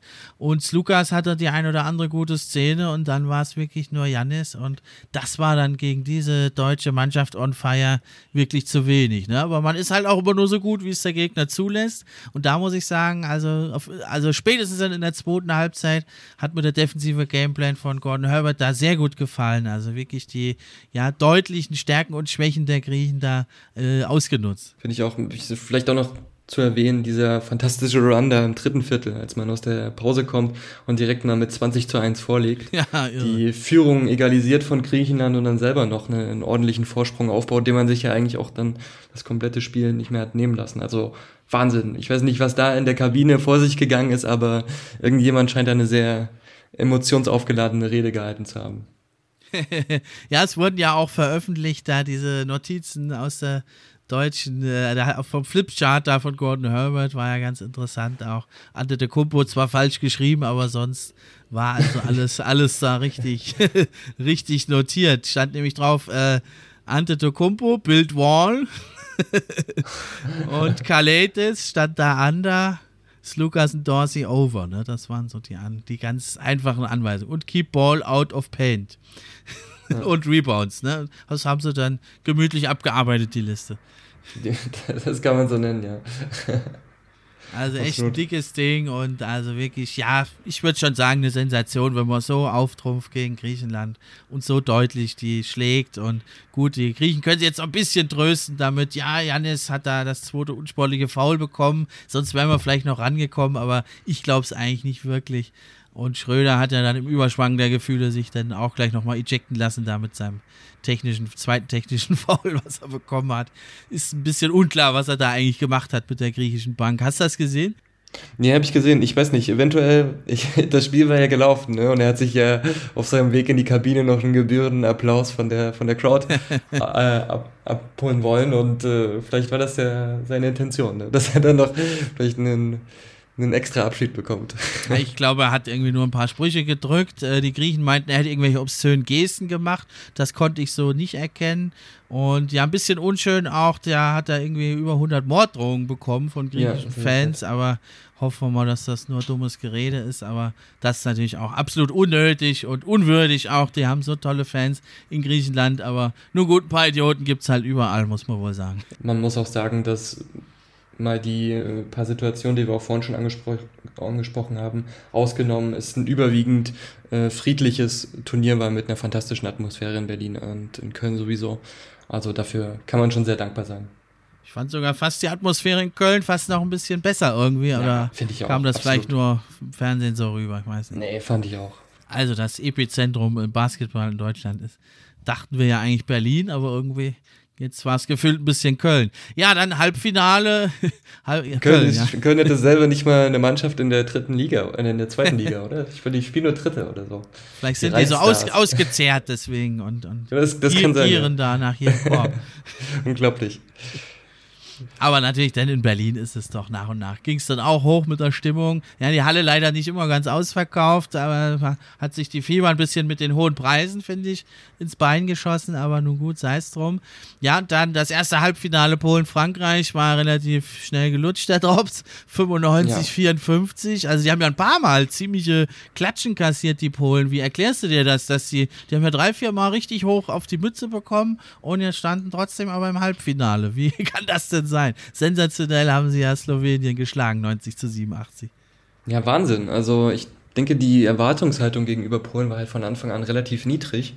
Und insofern konnte man sich dann auch schnell wieder aufrappeln, wenn man mal verloren hat und einfach weiterkämpfen. Und dass sie diese Intensität und Emotionalität mit aufs Parkett gebracht haben, das hat man dann in der K.O.-Phase vor allem echt gut, echt gut sehen können. Also für mich persönlich war es schon relativ überraschend, dass man da im Achtelfinale die Ukraine geschlagen hat.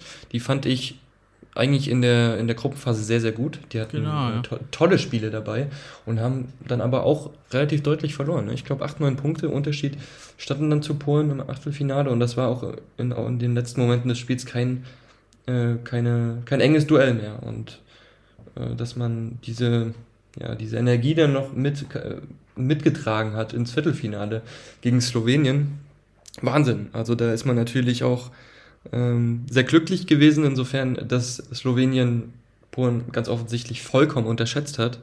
Also gerade ja. in der ersten Halbzeit, ich glaube, die, ich weiß nicht, was da der Gameplan war, aber da hat man wohl wirklich direkt nur ans äh, Viertelfinale gedacht, ans Halbfinale gedacht.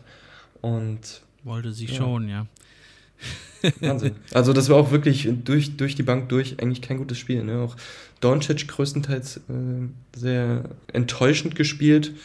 Ähm, aber ich finde, es hat irgendwie so ein bisschen dazu gepasst, wie man auch vor dem Turnier sich präsentiert hat. Ne? Also ja. da gab es so ein paar Spiele in der Vorbereitung, auch unter anderem gegen Deutschland, das hast du ja auch schon erwähnt, wo man so unkonzentriert gespielt hat. Also das Team, das wissen wir ja alle, das hat so eine wahnsinnige, wahnsinnige Fähigkeit, ein wahnsinniges Potenzial. Man ist ja auch amtierender Europameister jetzt noch. Dass man das hat nicht abrufen können, einfach weil man die Intensität hat fehlen lassen. Einfach weil man nicht diszipliniert genug eventuell den Gameplan durchgezogen hat. Also sehr, sehr enttäuschend, aber ich nehme an, das wird man sich ähm, das wird man, wird man gut analysieren zum nächsten Turnier. Also ich finde, das hat sich schon so ein bisschen angedeutet in der Vorrunde, dass doch einfach, ich meine, das ist klar, alles steht und fällt mit Luka Doncic da, aber ja, äh, ein bisschen Support brauchst du auch. Und den fand ich schon in der Vorrunde, auch im Spiel gegen Deutschland, ein bisschen dünne. Äh, da war es doch in der Hauptsache auch Doncic und jetzt musste sagen, äh, gut, er hat äh, für, für seine Verhältnisse eine sehr lange NBA-Saison gespielt, war das erste Mal in einem tiefen Run, da ist er auch permanent am Ball, permanent im Getümmel Getümmel. Und jetzt die ganzen Spiele, also da hatte ich das Gefühl, dem ist so ein bisschen die Puste ausgegangen. Und wenn du dann halt so extrem abhängig bist von einem Spieler und der dann mal, ich meine, wir wissen, er kann auch nicht ganz fit äh, gut spielen, aber da hatte ich so das Gefühl, dem ging jetzt doch wirklich da die Puste aus. Und wenn du da halt so extrem abhängig bist und dann noch schlampig spielst und einen Gegner unterschätzt, dann äh, kannst du natürlich da auch mal stolpern gegen die Polen. Ja, was, für eine, was für eine tolle Story, ne? Das macht so ein Turnier immer noch ein hab das schon vor dem Spiel gesagt, das sollte man nicht unterschätzen, die Polen. Also diszipliniertes Team, haben relativ wenig Schwächen und je länger sie im Spiel bleiben, umso bissiger und griffiger werden sie. Ne, das wird jetzt also, denke ich, auch im Spiel um Platz 3 für Deutschland ganz entscheidend werden, dass sie möglichst früh sich absetzen. Dann könnte es sein, dass sie dann nachlassen, die Polen, und sagen, gut, wir haben jetzt schon so viel erreicht, dass es dann vielleicht doch deutlicher wird. Aber je länger die im Spiel sind, um die mehr die ihre Chance wittern, umso gefährlicher werden die halt. Das sollten die Deutschen unbedingt vermeiden im Spiel um Platz 3. Also das muss man auch sagen, gegen Slowenien, was man gesehen hat, dass die schon breit scoren können. Also gegen Frankreich wieder sehr schlechtes Beispiel. Ne? Also erst gegen Slowenien, ich glaube, fünf Spieler zweistellig gescored, gegen Frankreich dann gar niemand. aber, aber die können's. Und äh, wie du sagst, ne, sollte man nicht unterschätzen. Dann jetzt nach der ganzen Lobhudelei für die deutsche Mannschaft müssen wir doch den Finger noch in die Wunde legen. Es war aber auch ein super Spiel von der deutschen Mannschaft gegen Spanien im Halbfinale. Aber es hat nicht ganz gereicht. Trotz zehn Punkte Führung noch Ende des dritten Quarters musste man sich letzten Endes ja verdient eigentlich doch den Spaniern geschlagen geben. 96, 91. Ja, Julius, äh, woran hattet ihr liegen? Das fragt man sich ja hinterher immer, woran hattet ihr liegen? Was meinst du, woran hattet ihr liegen? Das fragt man sich ja immer hinterher. Ja, das ist eine gute Frage. Also ich, sehr, sehr schwierig zu beantworten, weil ich finde, man war durchgehend sehr gut drinne. Aber was ich vorhin gesagt habe, dass die Spanier wahnsinnig clever und bedacht vorgegangen sind oh, in der Offensive, ja. dass du nie irgendwelche stupiden Würfe früh in der Uhr genommen hast, sondern du hast wirklich diszipliniert den, den besten Wurf versucht herauszuspielen. Ne? Man hat ähm, den Vorteil kreiert, man hat ihn erweitert und im Endeffekt ist es dann nicht zufällig, wenn dann so eine hohe Percentage aus der Field Goal Zone dabei herausgekommen ist. Das hat Deutschland in meinen Augen wirklich teilweise so krass zu, zugesetzt, zeitweise gar keine Antwort darauf gefunden hat, auch insbesondere im ersten Viertel und im zweiten Viertel, hm. bevor Deutschland dann diesen Run genommen hat. Aber das war wirklich unglaublich, das zu sehen, wie, wie, wie smooth einfach die Offensive gelaufen ist. Ne? Wie, wie so eine wahnsinnig gut geölte Maschine. Ähm, dann hast du diesen fantastischen Lorenzo Brown. Wow, was der da gespielt hat, unglaublich. Wahnsinn, auch ja. überhaupt nicht zu stoppen von irgendjemand. Und man muss ja sagen, dass Deutschland schon fantastische Guard-Defender im Team hat. Mit äh, Nick Weiler-Bepp oder Dennis Schröder selbst. Ja, auch giftig gespielt, der Dennis, aber in dem Spiel ja. wirklich kein Mittel gefunden. Und dann, klar, der Start ins vierte Viertel, der bricht dir dann im Endeffekt das Genick, dass du es da minutenlang nicht auf die Reihe bekommst, selber zu scoren. Derweil funktioniert die Offensive bei Spanien ähm, so gut wie im ganzen Spiel eigentlich fast gar nicht. Klar, wenn du ja, 31 viele Punkte, Punkte, selber hast, dann kannst du schnell wieder in die Offensive gehen.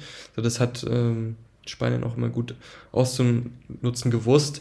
Ich weiß nicht, eventuell war auch eines der Probleme die schlechte Rotation von Herbert, weil am Ende hat dann so ein bisschen die Energie gefehlt, oder? Hatte ich nur das Gefühl. Es kam mir dann alles sehr, sehr statisch vor, bis dann auf die letzten zwei, drei Minuten, als dann noch ein paar Dreier fielen, aber als es eh schon entschieden war. Aber Schröder, Theis und Wagner auch, diesen, haben dann diesen extra Schritt nicht mehr gemacht, nee. die man in den drei Vierteln zuvor wirklich immer wieder gesehen hat.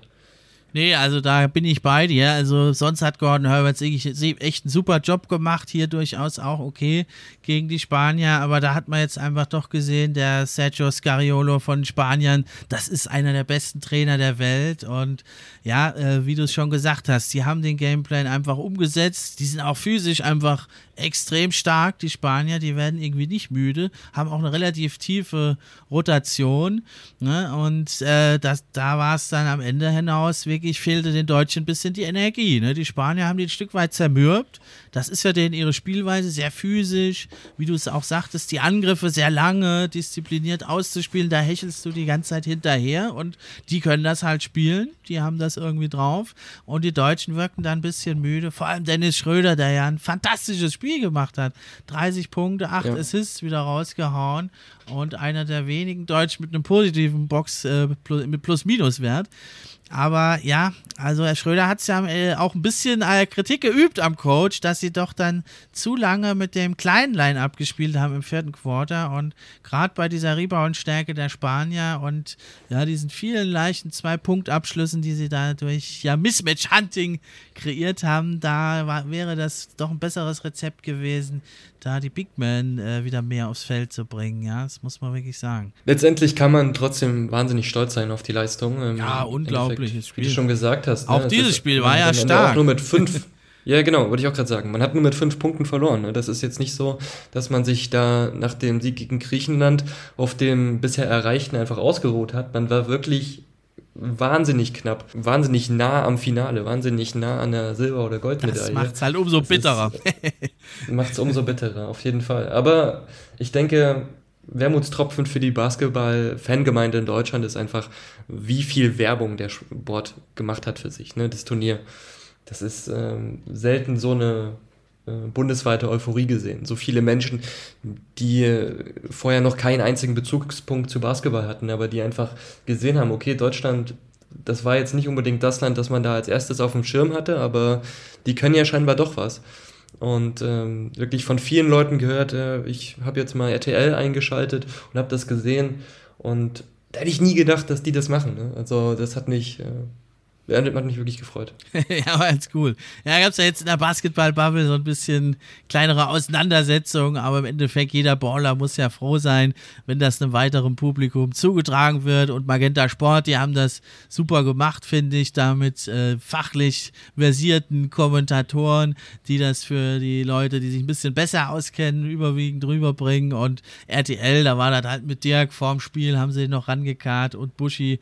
Äh, das war dann halt eher so für die breite Masse Masse, aber das finde ich auch völlig okay. Und wenn es überhaupt mal eine breite, breite Masse gibt beim Basketball, dann müssen wir ja froh sein. Das muss man ja wirklich hier jetzt nochmal explizit sagen. Wir sind hier im Halbfinale gewesen, wir sind ein bisschen traurig sogar. Das zeigt ja, was für ein sensationelles Turnier das war, weil, machen wir uns nichts vor, äh, zu den Top-Nationen gehören wir eigentlich nicht in Europa in Sachen Basketball. Dieses, dieses Team hat so eine Euphorie hervorgebracht. Damit hätte man so als, jetzt mal so aus unserer Perspektive als äh, Beobachter des Basketballs, die sich eventuell etwas besser auskennen, auch überhaupt nicht mitgerechnet, dass es so weit geht und dass man im Endeffekt sogar RTL dazu bringt, die Free TV äh, Rechte noch äh, zu erwerben. Das ist doch einfach nur fantastisch. Und die Quoten waren ja auch richtig gut, also vor allem bei den jüngeren Leuten, was richtig geil ist, was einfach hoffen lässt, dass da nochmal der Funke einfach mehr überspringt. Ja, denn die Quoten waren wohl richtig gut, über 4 Millionen äh, Zuschauer in der Spitze und bei den Jüngeren hier bis 29 war es, glaube ich, sogar noch mehr. Also das sind durchaus gute Werte und äh, prozentual auch richtig gut. Und das muss man sagen, an einem Dienstagabend gegen Griechenland, da war Champions League, ja, ja. und unter ganz kurzer, ja. kurzer, äh, kurzer Vorbereitung. Und hier äh, wurde es jetzt nochmal gerade gesagt, Deutschland, Spanien war sogar in der Spitze 25% Marktanteil bei den 14- bis 49-Jährigen. Also wenn das mal wow. kein Erfolg ist, dann weiß ich nicht. Ja. Nee, das ist wirklich fantastisch zu sehen. Da kann man als äh, Basketballfan wirklich nur glücklich sein, dass auch die, die Sportart in der Zukunft ein bisschen mehr Beachtung, Beachtung findet in dem wirklich doch wahnsinnig äh, fußballgeprägten Sport Deutschland. Genau, das Einzige, was man da kritisieren kann, ist, warum hat haben die denn nicht schon früher übertragen, auch RTL? Voll, ja, finde ich auch. Oder ein anderer Sender im, im Free TV, ne? Also Magenta ja, Sport war ja auch kostenlos, aber ist dann doch vielleicht noch eine etwas größere Hemmschwelle, vielleicht auch für ältere Semester, da musst du noch irgendeine App installieren oder irgendwas aufspielen, ist dann doch besser, sage ich mal, um mehr Leute zu erreichen, einfach Knöpfchen an, Fernseher und gut ist. Ja, das fand ich auch sehr enttäuschend. Also, dass die ganzen Spiele einfach, also dass sie kostenlos zugänglich waren, muss ich erstmal sagen, finde ich sehr cool von Magenta Sport, dass man da diese extra Regelung so ein bisschen eingefädelt hat, auch seitens des DBB. Aber dass es einfach keine Übertragung im linearen Fernsehen gab, damit hast du dir schon, wie du sagst, die Zielgruppen ähm, der etwas älteren Leute eigentlich komplett äh, vermiesen lassen. Ne? Also die sind dann erst so auf den Geschmack gekommen, als es bei RTL gezeigt wurde. Aber wenn ich jetzt persönlich an meine Großeltern denke und selbst eigentlich meine Eltern, die wissen jetzt wahrscheinlich nicht unbedingt, äh, oder das ist, stellt einfach eine wahnsinnig große Hürde dar, da ist herauszufinden, wie ich jetzt diesen Stream auf meinen Fernseher bekomme. Und äh, das ist, hätte der, ja, der Reichweite auf jeden Fall Gutes getan, wenn das von Anfang an schon so eine Vereinbarung gegeben hätte. Ja, und der kleine harte Kern an Basketball-Freaks, die gibt es ja schon in Deutschland. Die hätten ja auch äh, vielleicht gerne mal Spanien, Litauen, Serbien, Italien, die ganzen NBA-Stars da gesehen. Das ist, denke ich, dann schon auch ein gewisser Faktor. Und da hoffe ich, dass man da in Basketball sich ein bisschen was tut jetzt vielleicht. Wir haben es ja gesehen in Deutschland, dass man doch durchaus da durch eine gute Berichterstattung das pushen kann. Haben wir ja hier bei Pro7 Max gesehen, die hier den äh, NFL ein bisschen aufgebaut haben. Sowas wird man uns ja wirklich mal wünschen, auch für, für den Basketball. Und so ein Turnier hat ja da super Werbung gemacht. Ne? Also vielleicht können wir da in den kommenden Jahren ein bisschen mehr erwarten. Das wäre super. Also machen wir noch den Schlusspunkt, Julius. Also Finale, wir hatten ja beide gesetzt auf Spanien, also ich sag mal Spanien mit fünf und Spiel um Platz drei. Was sagst du? Wie geht's aus? Ja, ich denke, das lässt sich Deutschland jetzt nicht nehmen. Also die werden sich aufrappeln von dieser bitteren Niederlage, aber das große Ziel war vorher schon vor, vor Turnierbeginn ausgerufen und das war die Medaille und die kann sie sich heute holen und das werden sie auch. Also ich sag mal, Deutschland wird das relativ, relativ klar machen. Das wird eventuell noch spannend bis Ende des vierten Viertels, aber es wird eine, wird eine eher klare Angelegenheit. Ich würde sagen, zehn Punkte oder so. Und ja, Spanien fünf Punkte, Sieg gegen Frankreich wäre auch super, würde ich auch voll mitgehen. dann wäre es auch ein spannendes Spiel für uns ja jetzt dann leider neutralen oder fast neutralen Beobachter. Irgendwo fiebert man doch immer ein bisschen mehr mit, habe ich jetzt wieder gemerkt bei mir bei jedem Spiel irgendwie. Also oft habe ich für die Finnen naja, gehalten. Für ja, die Finnen habe ich gehalten und irgendwie die Italiener finde ich irgendwie auch immer sympathisch. Irgendwie mag ich die. Ja, das geht mir auch so. Ich habe eigentlich immer so etwas mehr Sympathien für wenigstens eine Mannschaft. So. da sind wir halt einfach immer mit dem Herzen dabei. Ja, ja äh, hoffe ich also auch, dass wir Platz 3 uns noch angeln, mal wieder ein Medaillen uns holen. Ist ja nicht so oft. Zuletzt 2005 Silber war es. Damals haben wir die Spanier geschlagen, 74, 73 in einem legendären Spiel mit Dirk Nowitzki. Und ich denke auch gegen die Polen, da haben wir jetzt natürlich den Heimvorteil in der Halle und die Polen haben schon eigentlich viel mehr erreicht, als jeder dachte. Da hoffe ich, dass sie, dass sie uns jetzt doch den Vortritt lassen oder eben lassen müssen, weil die Deutschen noch mal so ein gutes Spiel raushauen. Ich, wir sind die klaren Favoriten und der Favoritenrolle werden wir heute gerecht. Vor allem vor heimischem Publikum, du sagst es. Dann letzter Schlusspunkt, Dennis Schröder, kurze Zeit schon nach dem Halbfinale kam die Nachricht, er unterschreibt einen Einjahresvertrag bei den Lakers für 2,6 oder 2,7 Millionen. Was sagst du dazu? Naja, also ich freue mich natürlich erstmal für ihn. Hat er sich verdient mit der Leistung bei dem Turnier auf jeden Fall wieder in der NBA zu spielen. Ich hoffe auch, dass so diese ganze, ganze Zeit des Zitterns, die er jetzt so die letzten anderthalb Jahre hinter sich gebracht hat, endlich mal vorbei ist, dass er sich in diesem Jahr für, eine, für einen größeren Vertrag auch wieder ins Spiel bringen kann. Ich hoffe nur, dass bei Vertragsabschluss er jetzt nicht einfach gesagt hat, er nimmt dieses erstbeste Angebot, das ihm da auf den Tisch gekommen ist, äh, sondern dass er auch einen guten Platz in der Rotation findet bei den Lakers, wovon ich auch ausgehe, aber ich hoffe es einfach für ihn und für seine zukünftige Karriere, weil wir haben es alle gesehen, er ist einfach ein fantastischer Spieler, einer der besten in der NBA und auch sicher einer und sicher der Beste in Deutschland. Also können wir nur glücklich sein über die, die Nachricht, oder nicht? Ja, fast alle. Ne? Also in Braunschweig und Umgebung haben manche geträumt, äh, dass er vielleicht mal ein Jahr da spielt. Er ist ja auch der Eigentümer und hat da, steckt da viel Geld rein, aber ich denke, da müssen sie noch ein bisschen ein paar Jahre warten, fünf, sechs, sieben Jährchen, lässt das dann äh, sicherlich noch mal ein, zwei Saisons ausklingen in seiner Heimat. Ist ja einer, der auch immer heimkommt, der Dennis und seine Freunde aus der Gegend da sind auch in seinem Team und seine Manager und so. Deswegen, da müssen wir noch ein paar Jährchen warten, glaube ich. Und ja, es freut mich, dass er bei, unterkommt in der NBA. Es sah ja jetzt lange schlecht aus für ihn. Bisschen schade, dass es halt wieder nur ein Minimalvertrag ist. Aber ich denke, der nimmt jetzt den Schwung mit von der Eurobasket, spielt eine fantastische Saison und dann wird er auch nochmal einen richtig fetten 3, 4, 5 Jahresvertrag kriegen und wird dann nochmal fest Absolut. landen. Und Geld hat er eh genug, aber da, dass er da auf seinen Schnitt noch kommt, weil, dass er das kriegt, was er verdient, weil das hat er jetzt die letzten beiden Jahre ja etwas selbst mitverschuldet, aber ja eben nicht bekommen. Dass er einfach die Anerkennung bekommt. Ne? Also geht ja sicherlich für die wenigsten der NBA um das reine Geld verdienen, sondern einfach um die Anerkennung, um die Preisung, Preisung, würde ich sagen. Ja, Multimillionär äh, ist er ja eh. Ja. ja, und eine Kuriosität jetzt noch. Im Ende Mai hat er sich ein Celtics-Tattoo stechen lassen. Da hat er ja gespielt. Und was meinst du, muss er das überkleben bei den Lakers oder lässt man ihm das durchgehen? Boah, ganz, ganz schwierig. Ne? Also er hat halt diesen Bonus, dass er schon mal da gespielt hat, aber das ist wirklich, wirklich maximal unglücklich. ich äh, ich, ich würde es mir wegmachen lassen an seiner Stelle. Na, schauen wir mal. Aber das ist dann eher so ein Spaßthema, da wird es jetzt nicht dran scheitern. Aber LeBron wird eben vielleicht doch da mal eine Frage dazu stellen. Ja, ich sagte, in Osteuropa oder so, bei dem Basketballteam könntest du damit wahrscheinlich nicht aufkreuzen. weißt du, in den, in den besonnenen USA ist das vielleicht, ist das vielleicht noch ganz okay. Warten wir es mal ab, gibt es bestimmt noch irgendeine witzige Nachricht. Ja, dann sind wir am Ende, Julius. Da haben wir noch ein bisschen länger gemacht als geplant, aber war doch auch viel zu besprechen und hat mich echt gefreut, dass du wieder da warst. Hat mega Bock gemacht und bist auch natürlich in der Zukunft hier immer wieder willkommen. Ja, vielen Dank auf jeden Fall. Es hat wie immer super viel Spaß gemacht.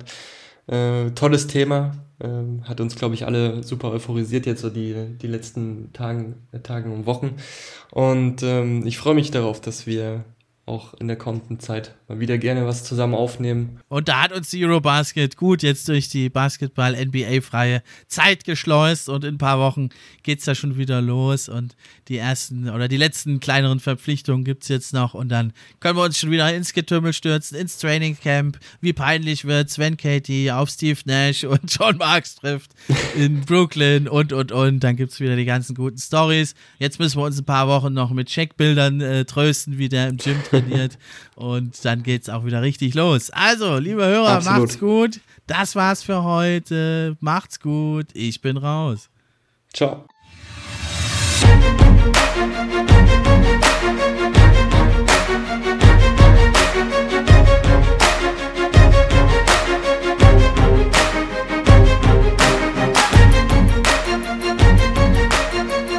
NBA Fan Podcast der NBA-Podcast für echte Fans von echten Fans gemacht.